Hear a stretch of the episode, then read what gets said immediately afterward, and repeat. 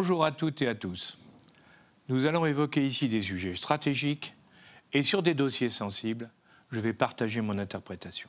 La stratégie politique, depuis pas mal d'années, encourage la fracture sociétale pour éviter d'aborder les questions de fond pouvant remettre en cause la pensée des groupes de pression au pouvoir. Au lieu de privilégier l'intérêt général et de prioriser le bien commun, on fait des réponses adaptées à chacun des groupes, ce qui les encourage dans leur particularisme. En remplaçant l'universalité de nos valeurs morales au nom de la protection des minorités, religieuses, ethniques ou sociales, on divise la société française. La conséquence majeure en est l'application de la loi, qui n'est plus la même pour tous. En déchirant le pacte républicain et en s'affirmant antiraciste, en réalité, on alimente le racisme, c'est-à-dire l'exclusion ou la marginalisation de l'autre selon sa couleur de peau, sa religion, son groupe social ou sa sexualité. Et on encourage tous ceux qui le revendiquent, sous une forme ou sous une autre, à l'affirmer plus ou moins violemment. Les fake news fleurissent, qu'elles soient des informations vraies qui auraient dû rester secrètes, totalement fausses ou tronquées. Elles sont utilisées par les complotistes et les adeptes de la pensée unique pour nous pousser dans l'oubli de la réalité de nos lois, sous couvert de bons sentiments, consciemment ou inconsciemment. On est passé de l'intégration au communautarisme. Sous la pression de la pensée unique, on a oublié que l'égalité de traitement qui dépasse les considérations d'identité est un des fondements de la démocratie.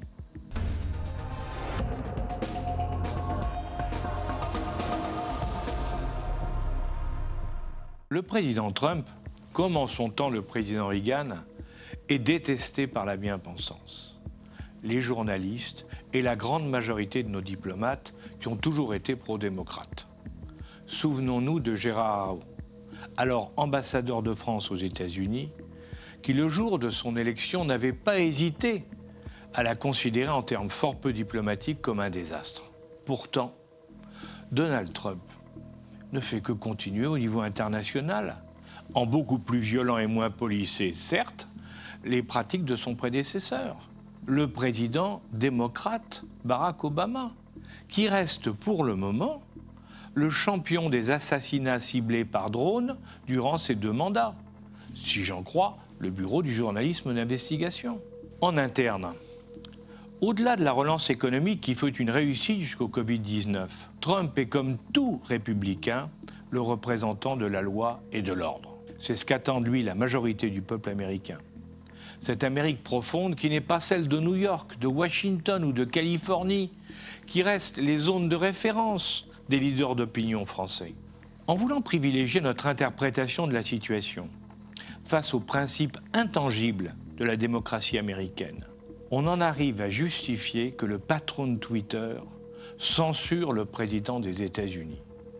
Pourtant, dans cet acte, c'est le fondement de la démocratie qui est en cause. En France, la récente loi Avia, qui a été très heureusement retoquée par le Conseil constitutionnel, avait mis notre liberté d'expression dans les mains de groupes étrangers, mondialistes, en donnant ce pouvoir aux GAFAM sans tomber dans le complotisme. Espérons que cette erreur de nos parlementaires n'a pas été volontaire, qu'elle n'a pas été inspirée pour assurer le triomphe de cette pensée unique, caractérisée par la dictature des minorités agissantes et de la technocratie. Allant plus loin que le député Léniel, qui avait déclaré en 1981 Vous avez juridiquement tort puisque politiquement minoritaire. Ce sont des groupes minoritaires qui imposent leur vue par des pressions de tous ordres incluant l'illégalité considérée comme légitime.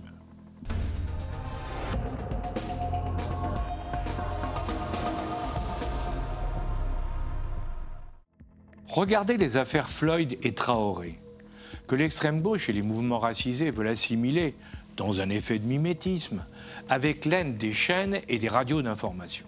Malgré l'interdiction justifiée par la crise sanitaire, qui vient d'être levée par le Conseil d'État le 13 juin, on manifeste en sachant que l'État ne l'empêchera pas et on médiatise dans l'outrance par les réseaux sociaux. Pourtant, comme le dit Gilles Glabrel, cofondateur du Printemps républicain, on ne lutte pas contre le racisme en déformant la réalité. Le fait est qu'après les Palestiniens, qui ne sont plus guère soutenus, il faut bien le dire, l'extrême gauche s'intéresse à la population noire, en profitant de la tension raciale américaine.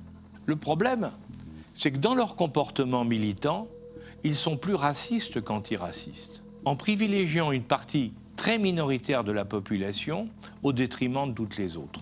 Toute mort est tragique. Mais la nécessité d'en déterminer les circonstances exactes par la justice ne doit pas faire oublier l'environnement et les faits, sans que ceci excuse quoi que ce soit. La violence appelle la violence. Souvenons-nous qu'en 2018, la police a eu 20 306 blessés en service ou en mission en protégeant nos concitoyens. Rappelons également que 99% des interpellations se passent sans problème, selon Frédéric Lose, patron de la police du département du Val d'Oise, dans son interview à l'Obs. La douleur de la famille ne doit pas faire oublier qu'Adama Traoré et trois de ses frères avaient été condamnés plusieurs fois par la justice pour des délits souvent violents, je dirais même très violents. Et ajoutons que selon le Figaro, il y avait deux policiers antillais dans l'équipe qui l'a arrêté, ce qui exclut des violences spécifiquement racistes. Alors pourquoi les médias n'évoquent-ils pas cette partie sombre du dossier? Nous sommes ici au cœur de cette dérive due à la pensée unique qui interdit toute évocation négative quand il s'agit de populations immigrées. Contrairement à nous, le département de la justice américain a le droit de faire des statistiques ethniques. Et cela rétablit certaines vérités. En 2018, il y a eu, en pourcentage de la population, autant de crimes et délits contre des blancs que contre des noirs. Ceci ne change en rien l'horreur de ce qui s'est passé à Minneapolis. Mais, pour éviter les amalgames et les contre-vérités, soyons factuels. Au lieu de mettre de l'huile sur le feu, ou de vouloir cacher une vérité gênante. Apprenons à vivre ensemble, avec nos défauts et nos qualités. L'histoire de l'Amérique inclut la conquête de l'Ouest, mais aussi les grands voyous des années 30. C'est une société violente, dans laquelle chacun a le droit de porter une arme, qui continue à condamner à mort, et dans laquelle la plupart des policiers ont une arme de shérif. Tous ceux qui ont vécu là-bas savent qu'un contrôle de police il faut immédiatement poser les mains sur le volant et ne pas bouger sous peine de risquer de vous faire tirer dessus. Nous comparer est une absurdité complotiste, la conséquence d'une ignorance abyssale, ou, plus probablement, d'une manipulation d'une totale mauvaise foi.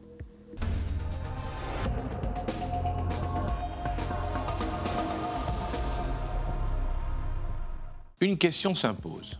Pourquoi des membres de communautés d'origine diverses manifestent contre leur pays d'accueil alors qu'il y a tant à faire dans leur pays d'origine?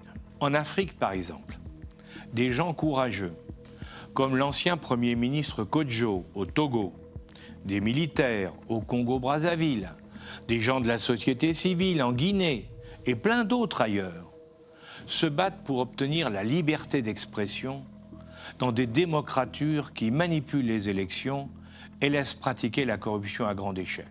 Leurs concitoyens et amis qui protestent ici contre nos pratiques policières devraient changer d'objectif et se mobiliser pour les aider à faire évoluer chez eux des situations autrement plus graves.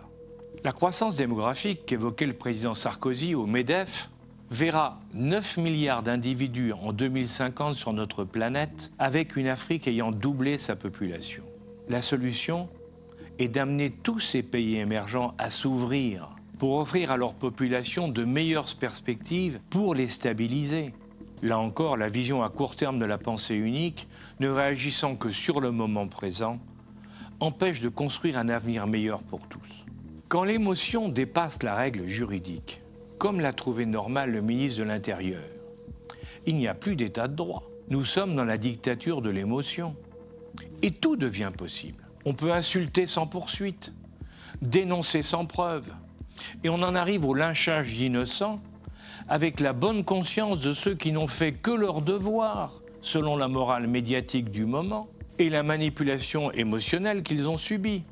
Nous en avons une magnifique démonstration avec certains journalistes intervieweurs vedettes. dont les méthodes et l'argumentation rappellent par leur agressivité et leur mauvaise foi les meilleures plaidoiries de Fouquier-Tinville dans ses parodies de justice révolutionnaire.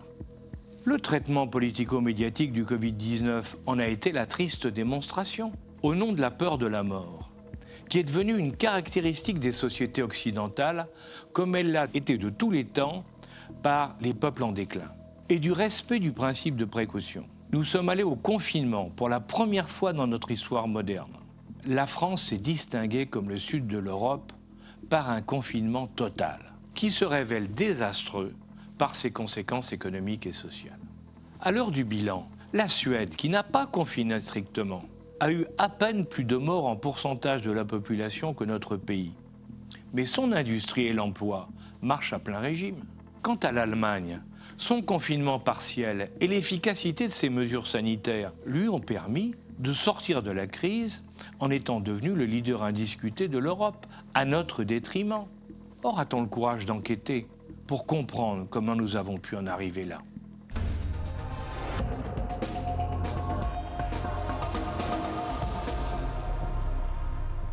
Ce n'est plus être complotiste que de dire avec l'Institut Montaigne que le fonctionnement vertical de la gestion de la crise sanitaire a été en décalage avec les attentes des partenaires, de l'État et de la société. Au lieu de laisser les médecins libres de soigner, de faire appel au privé comme au public, de ne plus supprimer des lits et d'arrêter de ne pas payer les infirmières au nom de la profitabilité, la technostructure française de la santé a fait la preuve de son incapacité, malgré la taille pléthorique de son administration.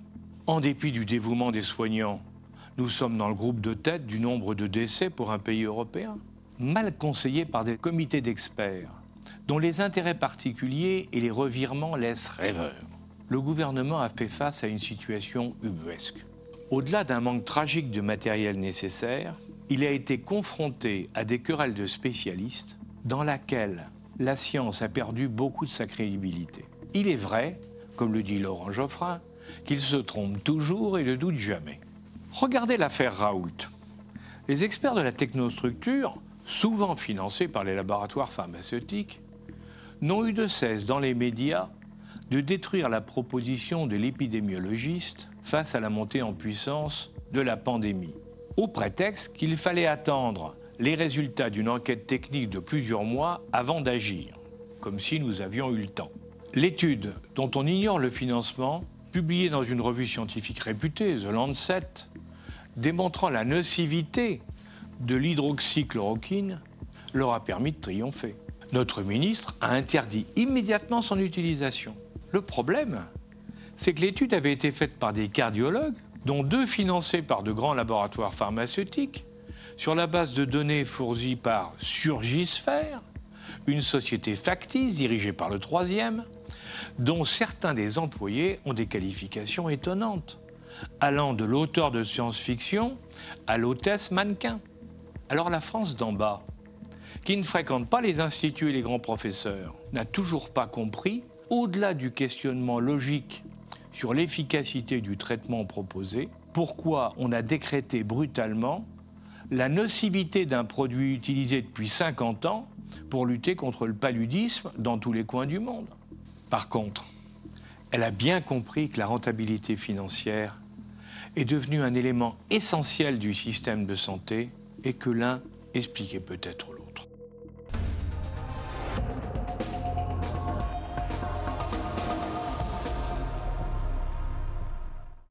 Cette affaire, comme d'autres, a montré combien les décodeurs de fake news de grands quotidiens et d'autres médias, au cœur de la pensée unique, ont une curieuse conception de la liberté d'expression. Ils ne s'intéressent qu'à la partie qui va dans leur sens et censurent ou dévalorisent le reste. En connivence avec le capitalisme mondialiste d'un Bill Gates, dont la fondation est avec 229 millions de dollars en 2018 le premier contributeur privé de l'Organisation mondiale de la santé, que vient de lâcher le président Trump il s'oppose à toute dérive souverainiste qui les obligerait à changer ou revoir leur modèle. Un autre exemple de cette censure de fait nous est fourni par le traitement des problèmes écologiques. Pendant ces trois mois de forte réduction de l'activité mondiale, le taux de gaz carbonique a diminué. Il va être intéressant de corréler cette baisse du CO2 avec la baisse d'activité zone par zone pour en tirer des enseignements. Il semble par exemple que le rôle du réchauffement des océans, dont personne ne parle, soit beaucoup plus important qu'envisagé. Mais focalisés sur leur vision restrictive, nos praticiens de la pensée unique ne pensent qu'à primer le vélo électrique pour remplacer la voiture et les transports en commun, ce qui est sans nul doute efficace pour les bobos du centre de Paris, mais inconcevable quand on habite en banlieue éloignée pour venir y travailler. Et pendant ce temps-là, les Chinois préparent activement l'avenir et prennent de l'avance en investissant massivement sur le moteur à hydrogène qui est le seul véritablement non polluant. Et les Allemands viennent de décider de les suivre.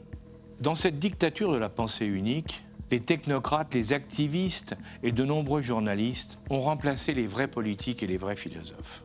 On décide de ce que le peuple doit penser, et tous ceux qui ne sont pas d'accord, d'Onfray à Zemmour, de Debray à Finkielkraut, sont des complotistes qui doivent être censurés et combattus par tous les moyens, y compris la violence. Comme les dames patronesses avaient leurs pauvres, nos bien-pensants ont leurs protégés qui sont, si vous l'avez noté, toujours dans l'illégalité ou dans la rébellion contre l'ordre républicain. Cela donne bonne conscience, mais leur fait oublier de promouvoir tous ceux qui se battent pour réussir dans notre société. On privilégie les délinquants au détriment de jeunes, issus de l'immigration maghrébine ou africaine des mêmes banlieues, qui dans un environnement difficile font de brillantes études et obtiennent de très belles responsabilités. On ne parle jamais des Asiatiques, qui sont les meilleurs élèves dans nos écoles et lycées, parce que la réussite d'une famille étant celle des enfants, chez eux, chacune d'elles se mobilise dans ce but.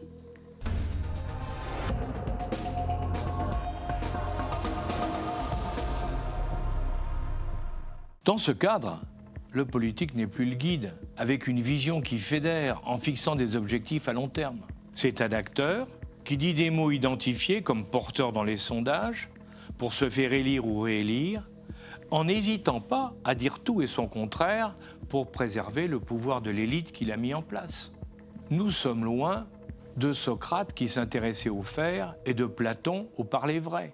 Le politique, comme l'a si bien dit Philippe Bilger, écoute les people au lieu d'écouter le peuple. Et en cas de problème, se défausse sur un bouc émissaire. Cette absence de vision génère un manque d'anticipation qui l'amène à surréagir pour compenser. Et ceci a pour conséquence de réduire progressivement les libertés au nom de ceux qui savent et d'exclure par la violence ceux qui s'y opposent. Comparez les réactions policières lors des manifestations des Gilets jaunes avec celles lors des mobilisations contre le racisme. Et vous verrez qu'il y a deux poids, deux mesures. C'est ainsi qu'on passe de la démocratie issue du peuple à une démocratie réduite à une élite. Pour finir en démocrature, quand un des petits groupes minoritaires décide par la force de remplacer l'élite. Et c'est pourquoi le devoir de nous tous est de garder les yeux ouverts. À bientôt.